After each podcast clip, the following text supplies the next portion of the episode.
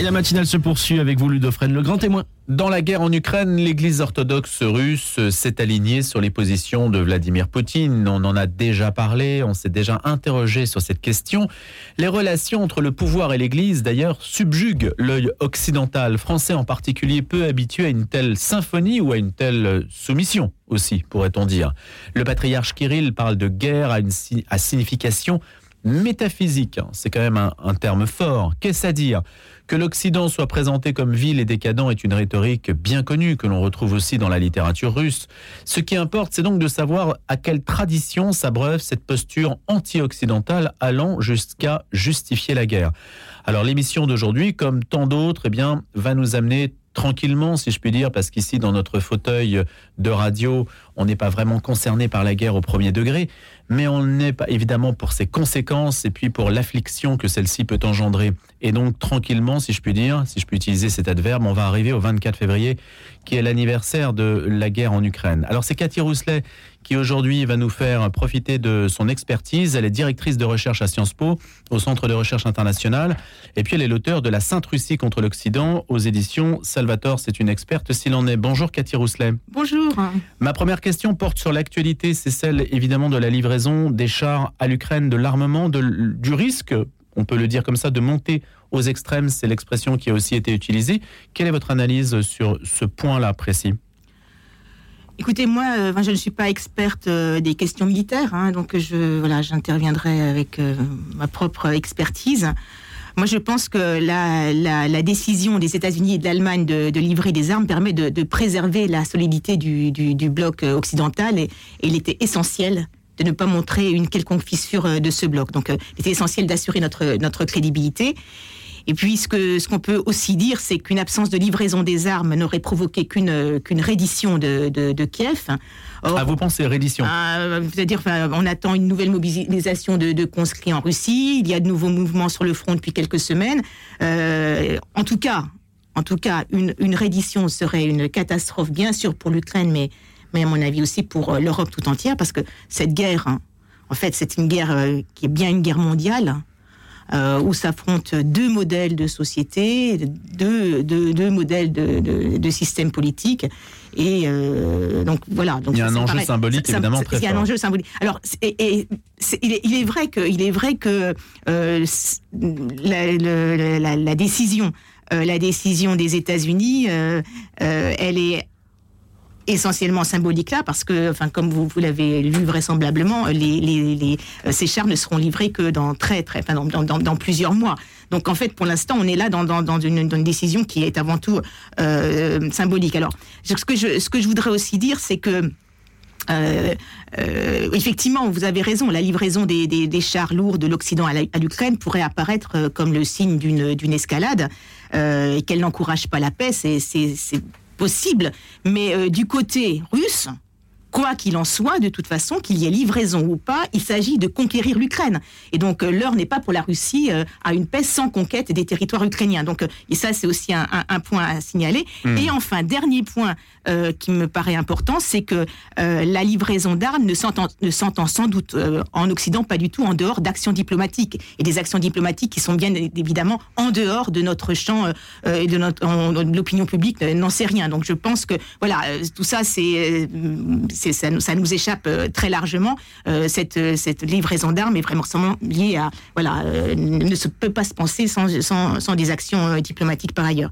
Et puis et puis voilà puis finalement un, dernier point un peu plus large on a parfois trop tendance à entrer dans, dans, dans, dans, dans, dans une rhétorique euh, euh, qui, qui, dirait que, que, que l'Occident pourrait être la, la, source des malheurs de la Russie. Euh, là, vraiment, il faut, il faut vraiment, euh, faut vraiment remettre les choses en place sur ce point. Euh, et, et j'encourage, j'encourage les auditeurs à, à, à, à lire le, vraiment l'article vraiment lumineux euh, pondéré euh, de euh, Gilles Andréani dans le dernier numéro euh, de, de commentaires euh, de 2022. La revue commentaire. c'est la revue Commentaire. euh, et, c'est, et, et Gilles Andréani est l'ancien directeur du Centre d'analyse et de prévision du, du, du ministère euh, des Affaires étrangères. Il est très au fait de, de- de l'ensemble des dossiers et il, nous- et il montre très clairement que euh, c'est absolument pas l'Ouest euh, qui a causé euh, la guerre de l'Ukraine. Et il remet aussi les choses en place s'agissant euh, de la question de l'élargissement de l'OTAN dont on parle dont on parle tout le temps. Et il, explique que euh, cet élargissement, enfin, ce, dossier-là ne peut absolument pas être une cause directe euh, de la guerre d'Ukraine parce que euh, le, dossier de l'élargissement éventuel euh, de l'OTAN à la, la Russie et à la Géorgie en fait avait été euh, bien refermé en fait euh, après après 2008 et les diplomates russes le savaient bien donc en fait toute la décision euh, enfin la- la- la- ce que ce que On se souvient des vétos qui avaient été euh, formulés à l'époque. hein. voilà, tout à fait. Hmm. Donc euh, là, on est vraiment dans quelque chose qui est, enfin, dans, dans un, dans, il faut, je pense qu'il faut réaffirmer euh, très nettement que voilà que c'est que que euh, Ce n'est pas l'Ouest ce qui est n'est pas responsable. l'Ouest, ce n'est pas l'Ouest qui est responsable. Hein, voilà. Donc si, si je peux, voilà, à partir de ce que de ce que je peux, je, je, voilà, ce que je peux dire. Et puis euh, un autre élément de contexte, parce qu'on parle de ça, mais un autre élément de contexte en en, en Russie aujourd'hui, vous savez que euh, le, le groupe de défense des droits de l'homme le, le plus ancien de Russie, hein, le groupe Helsinki de Moscou, a été dissous. On est là dans un dans un voilà dans, dans un dans un Vous pouvez aller en Russie, vous? Moi, j'y vais pas, bien sûr que non. Je, bah, je- Peut-être que je pourrais y aller avec un vis- visa touristique, mais je, crains que ce soit difficile. Mm. Non, non, mais non, mais malheureusement, euh, malheureusement, je ne, je ne euh, vais plus en Russie. Euh, cette, euh, cette guerre est une catastrophe. C'est une catastrophe pour, euh, euh, pour euh, l'Ukraine. C'est une catastrophe pour la Russie, pour, pour, et pour nous qui, qui travaillions et qui aimions aller en Russie. C'est c'est vraiment. C'est aussi une catastrophe, c'est un monde qui s'effondre. Pour le christianisme, pour l'image même puis, aussi du christianisme. hein, Parce que vous employez un terme, vous employez un, un verbe, Cathy Rousselet, sur lequel je vais, je vais rebondir. Oui. c'est le verbe fissurer. Vous avez dit fissurer tout à l'heure pour le bloc occidental. Ça aussi, fissurer l'orthodoxie, cette guerre. Ça aussi, fissurer le monde chrétien, en tout cas entre la- le territoire ukrainien et le territoire russe. Alors, euh, le, ce monde orthodoxe avait déjà commencé à se fissurer avant. Puisque, Oui, c'est un archipel, mais. Non, ce que, je, ce que je veux dire, c'est qu'en Ukraine, hein, Hmm. euh, l'orthodoxie s'était c'était c'était fissuré avant parce qu'en fait euh, dès les années euh, dès les années 90 nous avions déjà trois trois églises orthodoxes euh, dont une seule reconnue mais on avait trois églises orthodoxes. Et puis euh, et puis euh, avec enfin dans les années dans les années 2000 euh, le, pouvoir ukrainien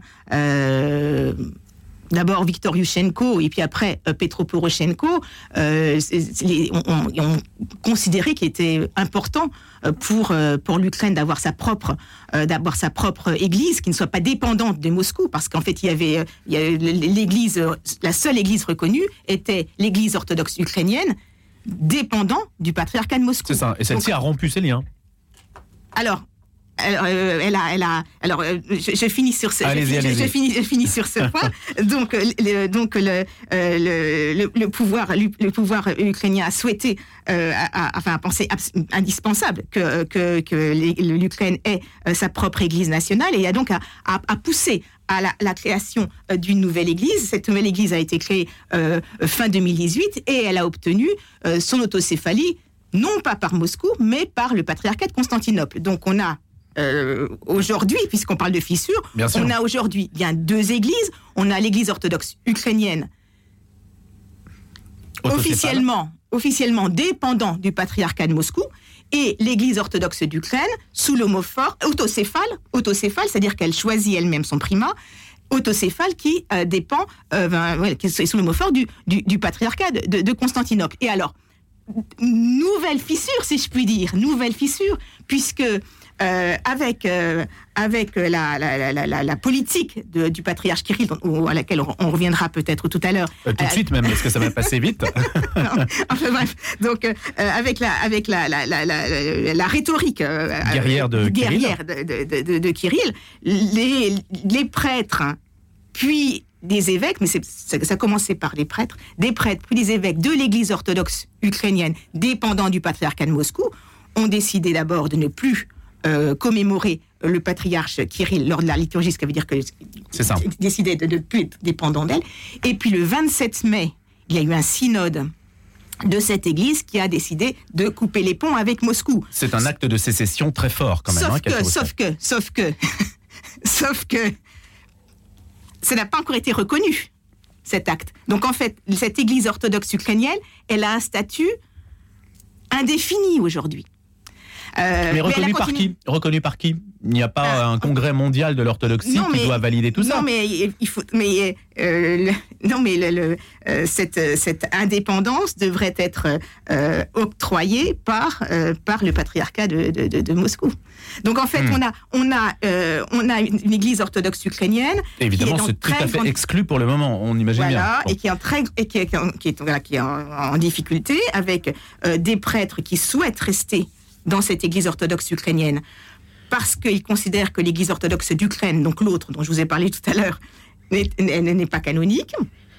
Euh, euh, D'autres qui vont dans euh, l'église, qui qui quittent l'église orthodoxe ukrainienne pour aller vers l'église orthodoxe d'Ukraine. Et on a un, un certain nombre de paroisses Des qui, qui- transfuges. voilà, qui ont, qui ont changé. Et puis, euh, et puis il y a ceux qui ont décidé de rester euh, dans l'ég- une église orthodoxe ukrainienne qui considère comme dépendant encore de Moscou. Et ça vous serait pas étonné euh, de savoir que, par exemple, euh, dans le, di- le diocèse de Lugansk, donc euh, à, à la- à- Dans l'Est. dans l'est de, de, de- de l'Ukraine, voilà, c'est cette position qui a été qui a été adoptée. Donc on a voilà, on a on a ce, ce, ce, ce processus là. Et puis, et puis, par ailleurs, euh, euh, pour parler encore de cette Église orthodoxe euh, ukrainienne, euh, en fait, elle est en, elle est en, enfin, le pouvoir, le pouvoir, euh, le pouvoir ukrainien euh, tend à, à limiter euh, ses, ses- ses activités. Le projet, de, il y a un projet de loi à, Limiter la- à les la Rada activités de l'Église. Hein. de l'église de l'église Euh, le, le- il y a un projet de loi pour euh, interdire les organisations religieuses qui seraient euh, liées euh, à Moscou et euh, le dernier acte euh, vraiment euh, significatif, c'est que euh, le bail euh, de bail que- qui avait été don- donné à, à l'Église orthodoxe ukrainienne, le bail de la Laure de, de Kiev, n'a pas été renouvelé et donc euh, à, à Noël, ce n'est pas l'Église orthodoxe ukrainienne qui célébrait qui, qui célébrait dans l'église la Dormition de la Laure de Kiev, mais c'était l'église orthodoxe d'Ukraine. Voilà, donc ça c'est un, c'est un, c'est un, Donc celle- chose très, très. Celle qui est reconnue par Moscou. C'est ça celle qui est reconnue par Moscou n'a pas pu n'a pas pu célébrer et c'est C'est ça, c'est celle- qui Pardonnez-moi, mais c'est vrai que c'est c'est vrai que c'est complexe. Vous vous êtes spécialiste. Non, mais on comprend bien. En tout cas, ce que ce qu'on comprend, euh, Cathy Rousselet, parce que votre spécialité, en, en l'espèce, hein, pour la Sainte Russie contre l'Occident, parce que là on parle beaucoup de l'Ukraine, Oui. et évidemment les deux sont imbriqués, c'est que euh, l'orthodoxie est congénitalement liée au pouvoir. Que ce soit d'ailleurs en Ukraine ou en Russie, il y a, un rapport au pouvoir qui est peut-être très qui est sans doute très différent de celui évidemment de, euh, de l'Église catholique. Qu'est-ce qu'on peut dire aujourd'hui par rapport à la rhétorique guerrière du patriarche Kirill? Comment, comment la resituer dans, dans une perspective un petit peu long terme? Comment expliquer cette position-là, ce lien? Et comment qualifier la place de l'Église en Russie, ses relations Église-État? En fait, euh, En quelques les- évidemment. oui, parce que les, relations entre euh, l'Église et l'État sont, sont, sont très complexes, là aussi. Euh, elles sont marquées par, euh, par l'héritage soviétique. On peut le dire maintenant, on voit très clairement qu'il y a, euh, qu'il y a, euh, qu'il y a une, une- euh, la persistance de, de, de, de logique euh, qu'on voyait à, à- à la, à la période soviétique et on, on y reviendra. Mais euh, il faut quand même affirmer d'abord que l'État russe est un État laïque. Un État laïque. Ce n'est pas une théocratie. Ce n'est pas une théocratie. Euh, on y observe ce qu'un de mes collègues euh, euh, appelle un pluralisme hiérarchisé. C'est-à-dire qu'il y a plusieurs religions euh, reconnues. Le christianisme, l'islam, le, le judaïsme et le bouddhisme. Et pourquoi? Parce que la Russie est un pays multiculturel, multinational. Il y a 20 millions de musulmans. Voilà, exactement. Mais dans ce contexte-là, euh, l'Église orthodoxe russe est, est celle qui a le, celle qui a le, le- le plus de le plus de poids. hein. Elle a le plus de poids et euh, et dès euh, dès les années 90, mais ça s'est développé beaucoup dans les années 2000. On a commencé à distinguer les religions dites traditionnelles et les religions non traditionnelles. Donc on a vraiment cette distinction euh, qui est faite euh, en, Russie. Euh, C'est-à-dire qu'il y a les religions qui sont reconnues parce qu'elles font partie de la tradition russe, parce qu'elles sont, elles sont ancrées dans une histoire. Euh, donc c'est essentiellement les, les, les, les, les, religions dont je vous ai parlé, mais après il peut y avoir des... Après, il y a des flottements sur l'application de, de, cette, mhm. de cette distinction et ça dépend beaucoup des régions parce que par exemple la religion catholique peut tout à fait être considérée dans, dans telle ou telle euh, euh, région euh, comme une religion traditionnelle alors qu'elle ne l'est pas au niveau, au niveau fédéral. Vous voyez, donc il y a quelque chose qui est bon là aussi il y a des du cas par cas. Ce qui est, ce qui est très intéressant en Russie, c'est qu'il y a toujours un, un certain flou. Et c'est ce flou qui est entretenu euh, pour, euh, pour, pour l'action. Alors, ça, c'est, ça, c'est l'aspect, euh, j'allais dire, le, cadre, si hmm. vous voulez. Mais ce qu'il ne faut pas oublier, c'est que l'Église russe, dans ce contexte-là, elle reçoit plus de subsides que les autres que les autres euh, mouvements religieux et il y a vraiment des relations euh, entre l'Église et l'État qui sont les enfin, si vous voulez c'est il y a des intérêts bien compris c'est-à-dire que l'Église orthodoxe russe qui, euh, souvenez-vous, dans euh, à la période euh, soviétique, a, bon, a énormément souffert. Les, de nombreux, de nombreux lieux de culte qui ont été détruits, enfin, sans, parler de toutes les persécutions. Et là, il y a une inversion de l'image. Elle passe pour être le, serviteur, l'homme lige du pouvoir. Voilà. On, aimerait, en tout cas en Occident, peut-être, on aurait aimé peut-être entendre le patriarche Kirill dire autre chose que ce que dit Vladimir Poutine. C'est sans doute un souhait qui se serait exprimé. Or, il semblerait enfin, c'est pas il semblerait, si on prend ces déclarations stricto sensu, euh, que ce soit exactement la même position. Comment expliquez-vous cet alignement-là, juste, bah, du patriarche? en fait, euh, euh, il y a, comment dire, ils ont, ils ont des, des agendas assez similaires. C'est-à-dire que le, le, le, patriarche Kirill, il tient à garder son territoire canonique.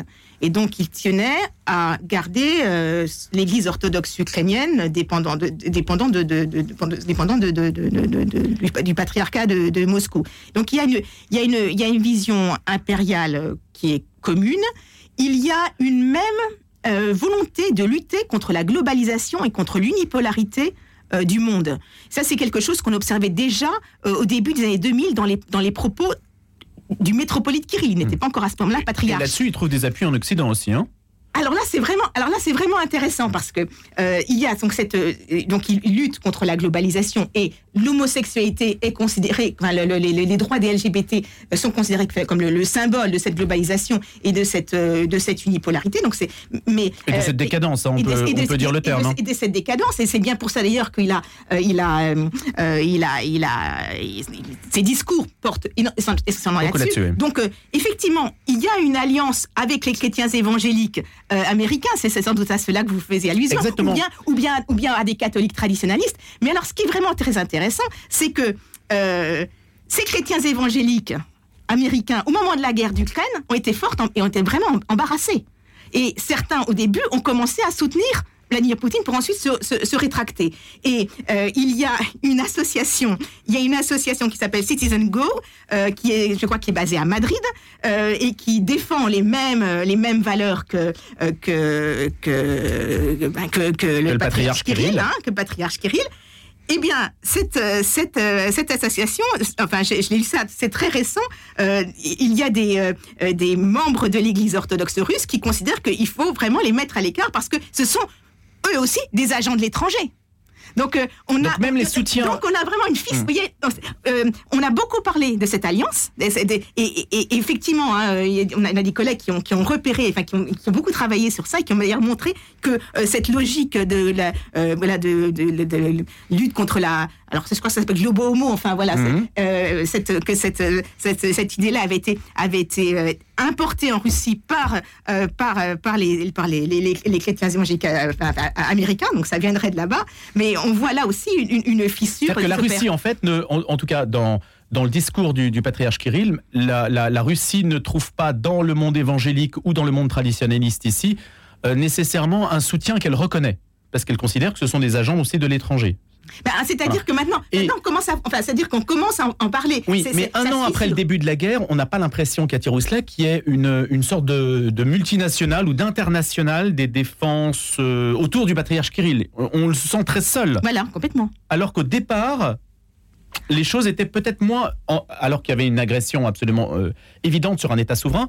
Euh, au départ, les choses semblaient plus, un petit peu plus floues, pour reprendre un terme que vous avez utilisé. Voilà. Maintenant, il semble seul.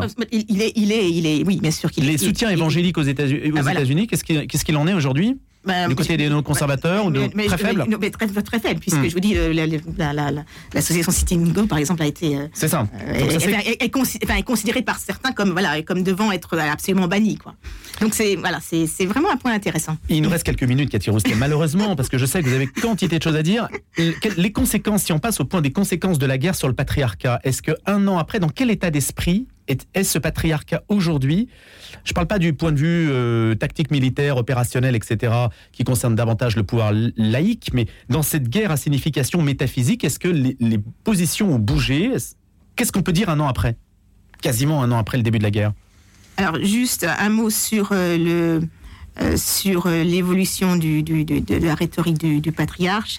Elle, elle, euh, elle, se radicalise, c'est sûr qu'il bon, qu'il insiste de plus en plus sur le messianisme euh, de, messianisme de, la Russie. La, Russie serait le, le, le, pays qui pourrait retenir euh, la, force de l'antéchrist. Qui va euh, sauver l'humanité, etc. Voilà, donc, donc, c'est, donc il y a vraiment ce discours-là. Il a un discours, il a un discours qui est très marqué par un patriotisme militarisé, mais on l'a, on, l'a, on l'a vu encore lors, lors de, lors de la, de la, la consécration de, de, de, de l'Église euh, de, la, garde nationale. Donc il y a vraiment une... une donc ça se radicalise en fait. Il y a, vraiment, il y a vraiment une, radicalisation de son côté. Voilà ce qu'on peut dire là. Euh, ça complique la tâche du pape François parce que le pape François aurait bien essayé de faire. Oui. Il aurait bien voulu faire quelque chose, mais ça c'est compliqué aujourd'hui pour lui. Oui, alors bien sûr, mais s'agissant du, du, patriarcat, ce qu'il faut dire aussi, c'est que euh, il y a eu une résistance, je voudrais quand même mentionner c'est ça, il y a quand même une résistance des, des, des de prêtres euh, au, mois de, au mois de mars. Maintenant, euh, ils n'ont plus en Russie. en Russie, ils n'ont plus en, Russie puis en, en, Occident, parce qu'il ne faut mhm. pas oublier que l'Église russe elle est aussi en, en, en Occident. donc voilà, il y a et puis il y a il y a en Occident un, un, profonde, un profond mal-être de, de, de, des communautés des communautés orthodoxes. Certains décident de ne plus euh, commémorer le, patriarche Kirill. D'autres ont décidé, comme la, la paroisse d'Amsterdam, euh, de quitter, euh, de quitter le, patriarcat. en fait, Cathy Rousselet, c'est mon dernier mot. L'Église orthodoxe n'est pas peut-être n'est pas un pont sur lequel des tractations diplomatiques auraient pu s'engager si elle avait eu une position un petit peu plus médiane, moins radicalisée que celle du pouvoir. Il n'y a pas de, il y a pas, alors que sous, sous la guerre froide, il y a eu quand même, l'Église a représenté quand même un vecteur un vecteur par lequel l'histoire a pu se jouer. Là, là, il y a vraiment un alignement très fort. Il y a, il y a, en 10 secondes. Il y a, oui, il y a, il y a, il y a un alignement. Euh, euh, et de toute façon, ce qu'il ne faut pas oublier, c'est que euh, l'Église russe a très peu d'autorité dans la société russe. Ça, c'est aussi quelque chose qu'il ne faut pas oublier. Effectivement, elle est liée au pouvoir. Elle est, mais le pouvoir lui impose hmm. euh, sa soumission, mais par ailleurs, elle a peu d'influence. Ça, c'est aussi un aspect euh, qu'on ne voit peut-être pas ici. Merci beaucoup, Cathy Rousselet. On aura l'occasion de se revoir, j'espère, sur des, thématiques que l'on n'a pas abordées ce matin. Je vous remercie beaucoup d'être venu autour de la Sainte-Russie contre l'Occident. Votre enquête aux éditions Salvatore, je rappelle que vous enseignez à Sciences Po. Merci et bonne journée. Merci beaucoup.